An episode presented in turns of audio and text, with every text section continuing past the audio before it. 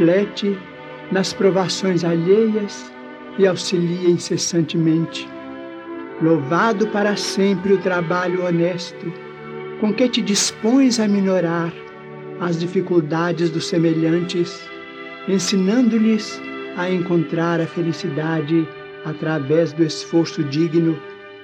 Bendita a moeda que deixas escorregar nas mãos fatigadas que se constrangem a implorar o socorro público. Inesquecível a operação da beneficência com a qual te desfazes de recursos diversos para que não haja penúria na vizinhança.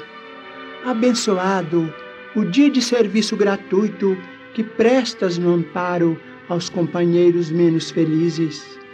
Enaltecido o devotamento que empregas na instrução aos viajores do mundo que ainda se debatem nos labirintos da ignorância.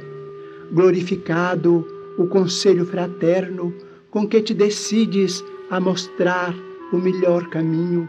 Santo o remédio com que alivias a dor inolvidáveis todos os investimentos que realizes no Instituto Universal da Providência Divina, quando entregas a benefício dos outros o concurso financeiro, a página educativa, a peça de roupa, o litro de leite, o cobertor agasalhante, o momento de consolo, o gesto de solidariedade, o prato de pão.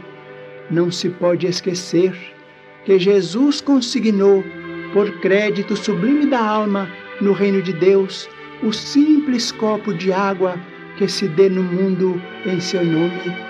Entretanto, mil vezes bem-aventurada seja cada hora de tua paciência diante daqueles que não te compreendam ou te esqueçam, te firam ou te achincalhem, porque a paciência invariavelmente feita de bondade e silêncio, abnegação e esquecimento do mal, é donativo essencialmente da alma, bênção da fonte divina do amor, que jorra das nascentes do sacrifício, seja formada no suor da humildade ou no pranto oculto do coração.